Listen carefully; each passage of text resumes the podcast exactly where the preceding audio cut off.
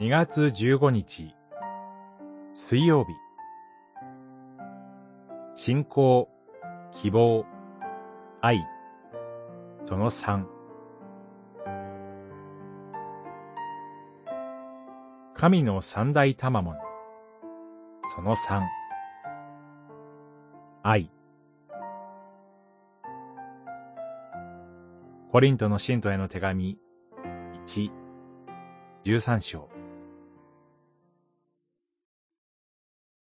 それゆえ、信仰と希望と愛。この三つはいつまでも残る。その中で最も大いなるものは愛である。十三章、十三節。今日は、最も大きな賜物である愛について思い巡らしましょう。信仰、信頼と、希望、期待と、愛の賜物とは、将来、終わりの日に復活の体を与えられ、最後の審判を経て、神の国に入れられても、私たちに残っています。ところで、愛の実践は、主イエスに精霊によって結ばれて与えられる賜物であり、主イエスへの信頼に基づくものです。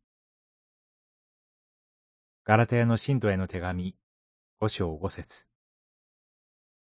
すると、主イエスへの信頼こそが、最も大いなるもののように思います。しかし、愛が精霊の結ぶ身の中でも筆頭に挙げられているように、愛は、最も大いなるものです。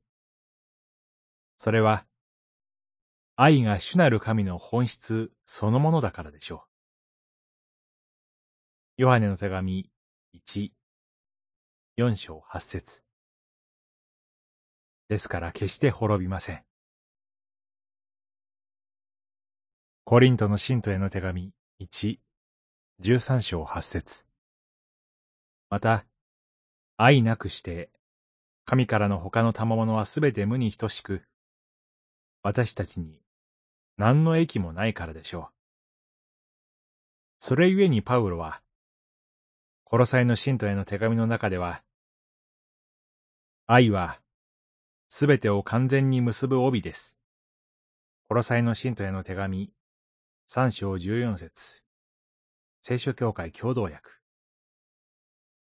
とも記しています。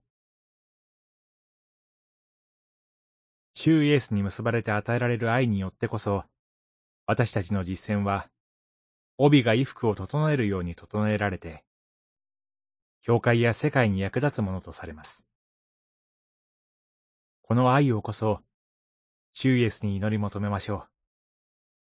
主イエスこそ、愛の無尽蔵の源泉ですから。祈り。主イエスよ。